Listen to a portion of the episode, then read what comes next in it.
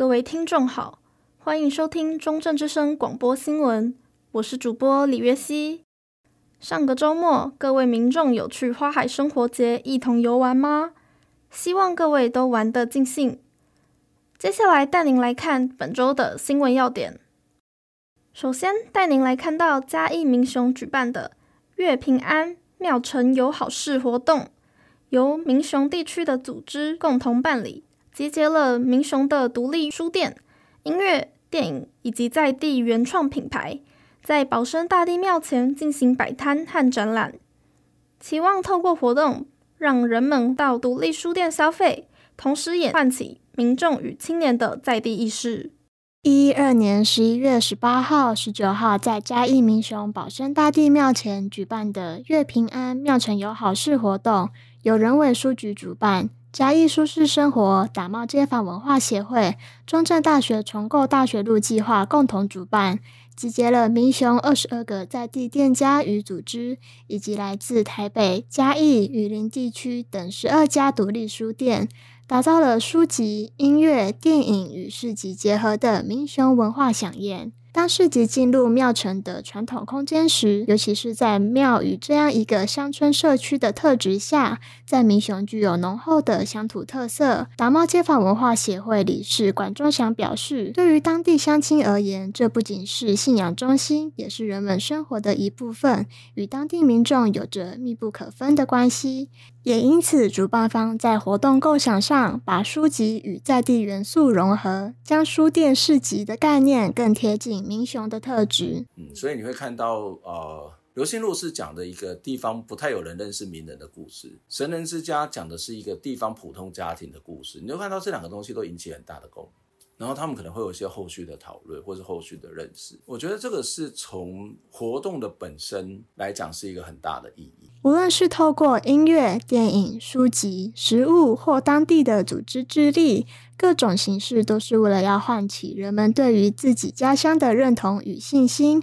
而当我们在寻根与爬书在地的过程中，才能发展出更繁华的家乡样貌。记者赖冠霖嘉义民雄报道。第二则新闻则带您来看到，我们与社会住宅的距离有多远？社会住宅是政府兴办或奖励民间兴办的租赁住宅，提供弱势和在外地求学及工作的青年安置的地方所在。二零二四年总统大选在即，参选人皆提出了相关的社宅政见。政府如何持续推动社会住宅，并且透过多元方式取得住宅？用地增加与新建数量将是关键的一环。二零二四年总统大选在即，参选人在政见中皆提出继续新建社会住宅的方针，让社宅议题再度掀起热潮。然而，由于台湾的社会住宅在都市发展成熟时才起步，而且新建社宅相较于一般公共工程繁杂，政府每年自行建设的数量有限。Ours 社会住宅推动联盟合并研究员廖廷辉表示，政府不仅应该要扩大量能新建，也要透过多元方式取得社会住宅，例如改建闲置房舍，或在都市开发时回馈社会住宅，以及奖励民间参与兴办等。因为目前已经盖好大概两万多，大概是占我住宅存量的零点三的。这里面的房价房租非常的高档，社会住宅的供给其实是远远跟不上需求。那所以我们才会希望说，如果除了政府低改以外，有没有办法透过一些民间的方式，也加速这个事情的进行？政府的土地及人力资源有限，且需面临地价高昂及新建成本提高等问题，让开发商参与公共建设，可以节省自行新建社宅的成本。但政府也需要在其中担任规划监督的角色，在增加社宅数量的同时，避免土地开发成为抬高房价的另一手段。未来执政者应该要持续推动社宅的发展，落实居住正义，并通盘检视现有法规，才能更有效率地提升社会住宅的数量。中正之声记者赖竹君综合报道。了解完了社会住宅与我们的距离，接下来让我们来关心在大学中发生的诈骗事件。中台湾多所大学发生学生被无卡分期手段诈骗。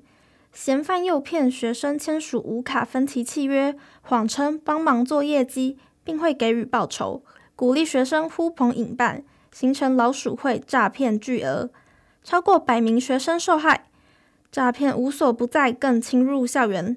学生应提高警觉，防范钱财受诈。诈骗侵入校园，无卡分期陷阱。今年十月，中台湾约十六间大学传出无卡分期诈骗案，估计超过百名学生受害。不肖人士以帮忙做业绩为由，谎骗学生签下购买电子产品的无卡分期契约后，即可获得五千元佣金，更谎称会帮忙缴贷款。不料学生却收到融资公司的催缴通知，才惊觉受骗。嘉义县警察局少年队组长林志宏解释，本次会波及众多学生，是因为嫌犯以奖金鼓吹学生一个拉一个，形成像是老鼠会的延伸。当人数与规模逐渐扩大后，嫌犯便直接卷款潜逃。国立中正大学学生安全组蔡先生表示，常发生于校园中的诈骗案包含 ATM 诈骗、网络购物诈骗与简讯诈骗三种类型。面对校园诈骗时，少年队林志宏组长建议多去询问长辈，或是向一六五反诈骗专线咨询。我会建议你，除了跟同学商量以外，再多参考年长人的意见，或者我找专业的一六五，够专业了吧？我会建议每个同学每隔半年你就上一六的网站去逛一逛，看一看。学安组蔡先生表示，具备防诈骗的知识才是最重要的。在面对疑似诈骗手法时，应利用冷静、查证、报警三个重要的步骤，才能够实际防范不肖人士诈取钱财。中正之声记者张令仪综合报道。最后一则新闻，一样带您来关注校园发生的事件。近年通货膨胀，我国各地大专院校宿舍费用也随之调涨，涨价的住宿费用增加了学生在校住的负担。而行政院在今年十一月十七日公告，将于明年二月推行大专院校学生校内住宿补贴方案。住宿补助能够根本性的解决校内宿舍费用趋高的问题吗？接下来，让我们收听记者许怡婷的报道。物价起价，影响国内大学校内外宿舍费用对立起价。为着降低学生宿舍负担，行政院今年十一月十五号制定大专校院学生校内宿舍补贴方案，计划在两千零二十四年二月执行，每学期补助每人五千块，留学生上侪七千块。以淡江大学劳动学为例，宿舍补贴对伊来讲帮助真大。但是，伊也是会担心家己未来无法度退着宿舍。教育部已经以新宿舍运动计划补助校方宿舍建案，来解决存量不足的问题。但是，宿舍介绍对立起价，这是学校整顿宿舍时的必经之路。台湾青年民主协会理事长张永明认为，设定起价上限。和学校根据标准修正范围，才会使稳定宿舍费用。所以我觉得教育部还有相关一些法规上，我认为可以是指引，就是告诉大专院校说，确实可能会有通膨，但是每年建议调幅还是由教育部来公布。那这个学生就比较有一个基准，零点三趴，学生他就可以去检视啊。除了补助，教育部嘛会使制定起价范围，和校方甲学生拢有所依据，来解决宿舍起价问题。记者柯怡婷，中正大学报道。谢谢各位听众的收听，我是主播李月熙，我们下周同一时间再见。